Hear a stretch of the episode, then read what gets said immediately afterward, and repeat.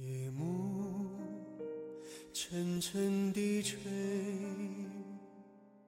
彷徨无边深邃。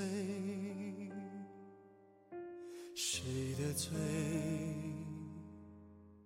让命运美到心碎？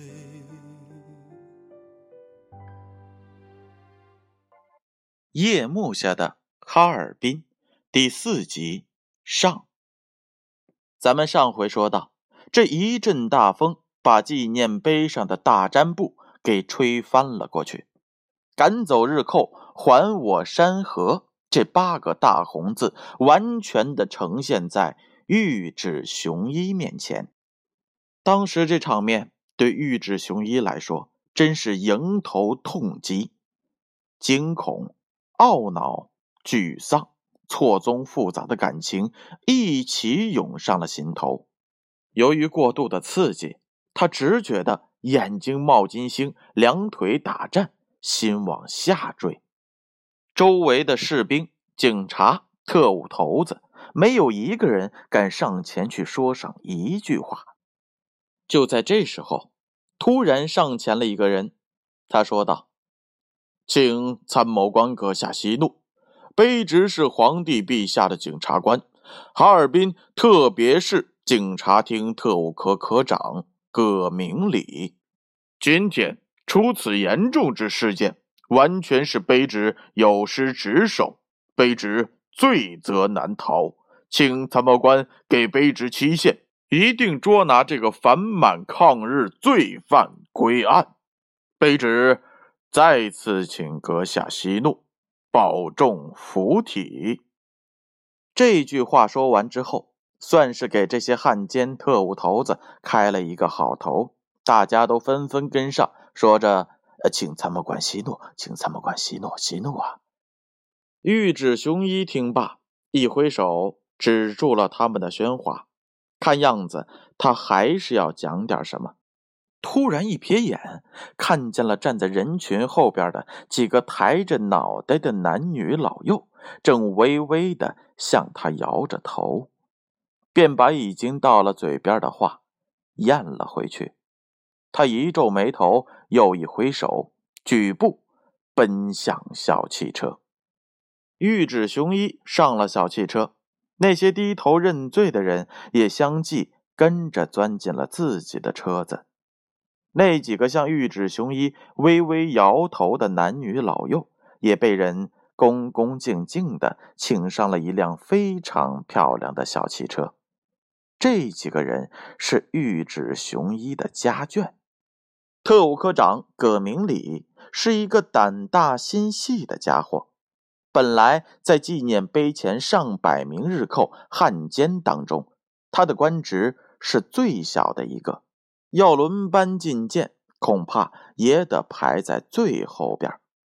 可是呀，他不管这一套，他的特殊职位养成了他的特殊优越感，而且这件事儿又可以划在他的直属范围之内，所以就一扬头，雄赳赳、气昂昂的站了出来。他是个赌徒出身的光棍，从小就相信遇事要撞。大运，只要这一件事儿撞对了，就能赚大利；撞错了就倒大霉。就像今天在纪念碑前这件事儿，撞对了会立即得到玉指雄一的赏识，今后啊就可以抱着这条东洋外国粗大腿爬上去；撞错了就会引火烧身。不但玉指雄一会怪罪下来，就连那些恨他在枪尖上的上司也饶不过他。在这样凶吉难定的情况下，一般人就不往上撞了。但他可不行，他是个占惯上风头的人，他宁肯因此整错了倒大霉，也不肯错过一个好机会。就像当年在赌场押宝一样。在好点面前，稍微一犹豫，人家把宝盒揭开了，就后悔莫及，悔之晚矣。但是现在，凶吉到底如何？在前边等待他的是什么呢？还都很难预料。他觉得必须要抓住这个时机，把案子给破了。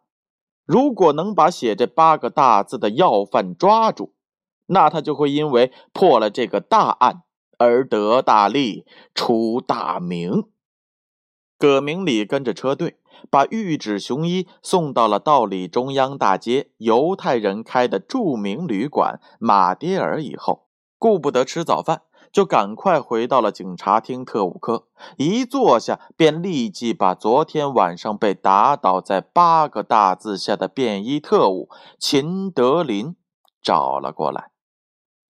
特务科在警察厅里占有特殊的地位，一般科的科长多数是警佐，而这个科的科长则是警正，他自己单独有个宽大的房间。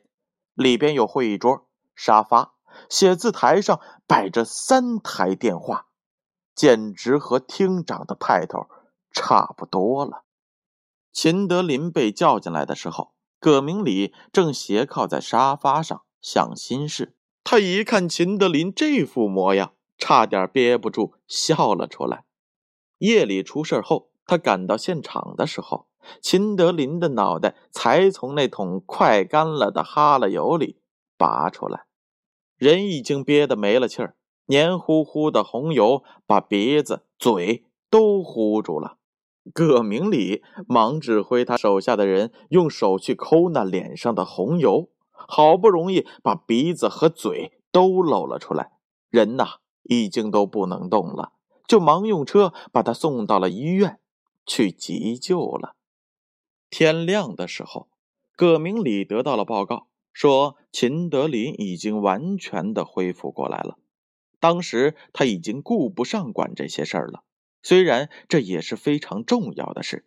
他让秦德林回到特务科等他，然后就又忙着去布置警戒线、勘察现场、向上司报告等等。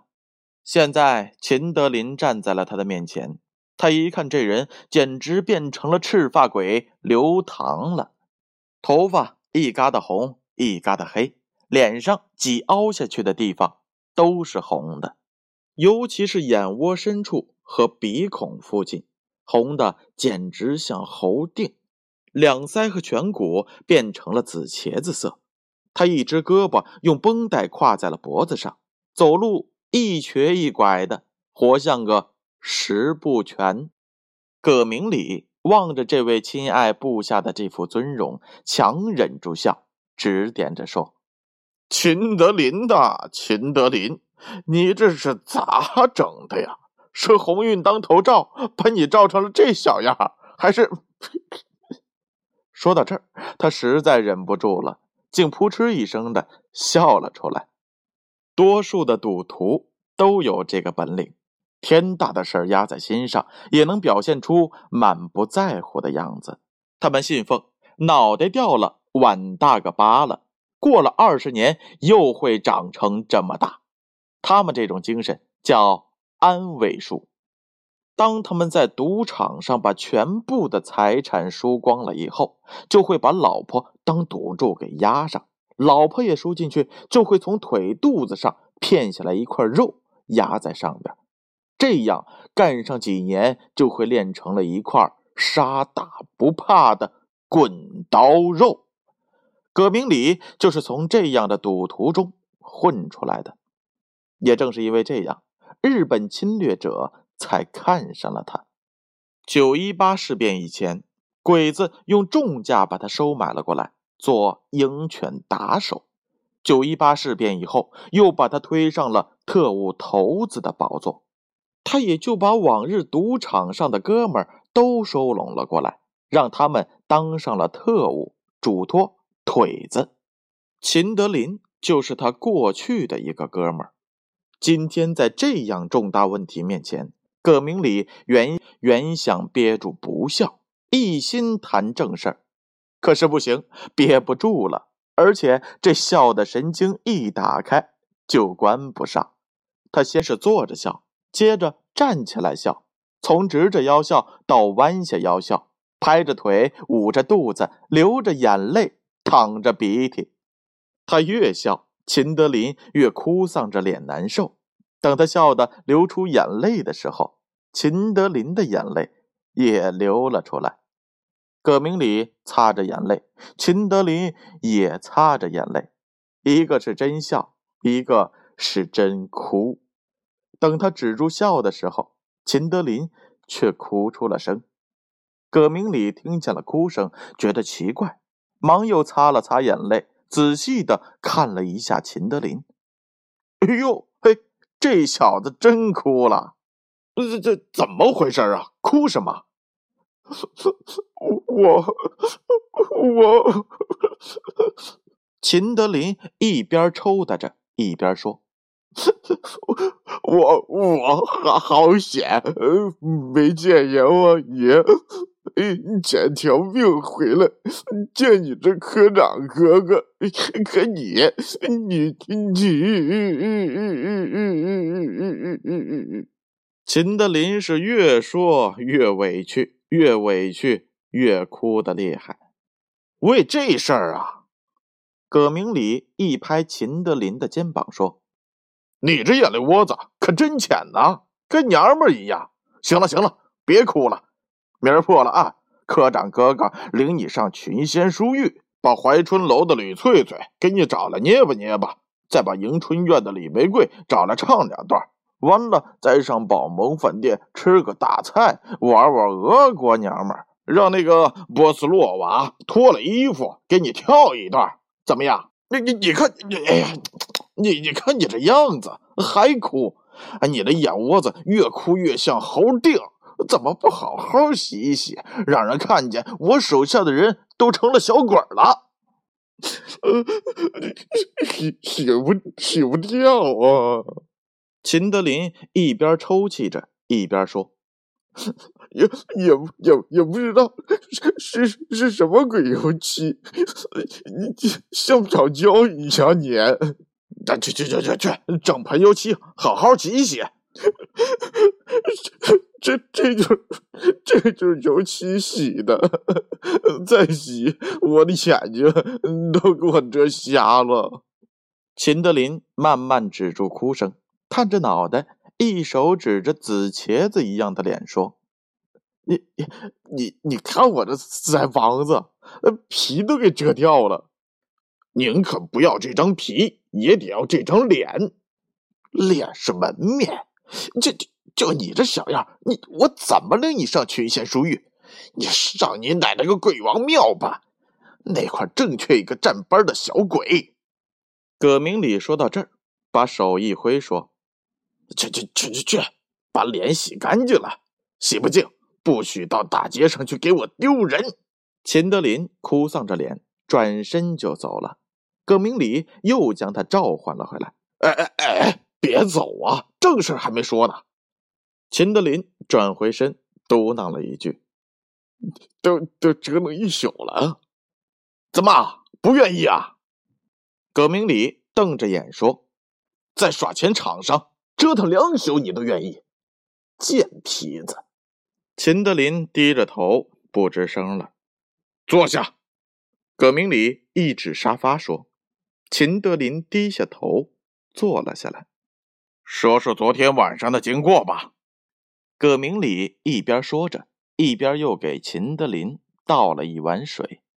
秦德林有气无力的把夜里发生的事情说了一遍。他什么都说了，就是没敢说上酒馆和女招待鬼混的事情。葛明礼听完了，翻了翻眼皮，问道。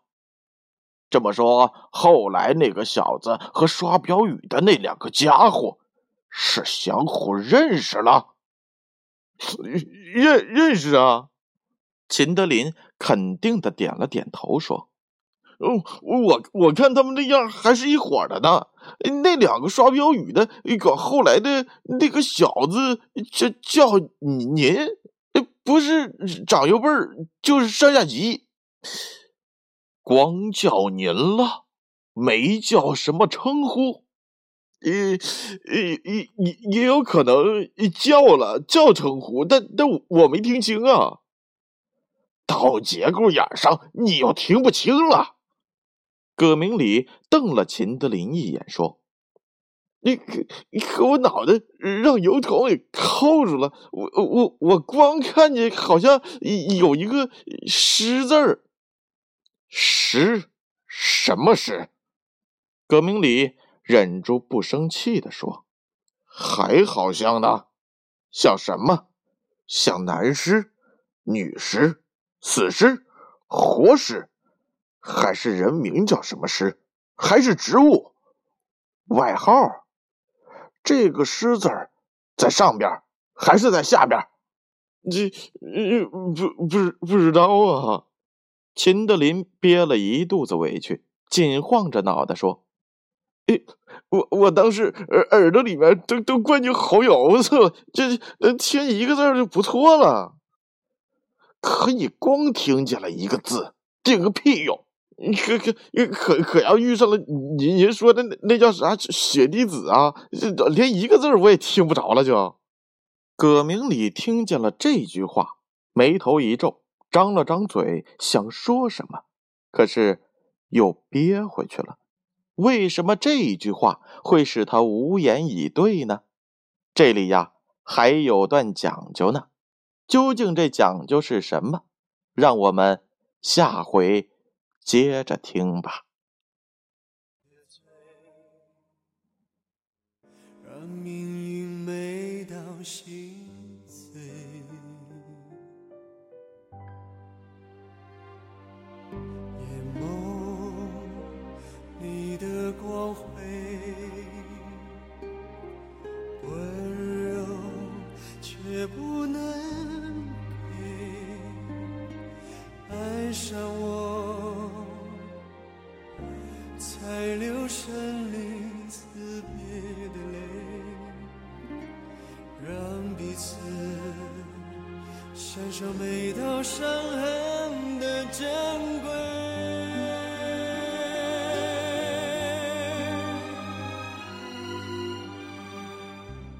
色还在呼啸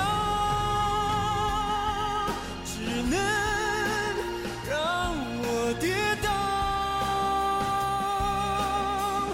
黎明在前方燃烧。用热血给天空破晓多情却似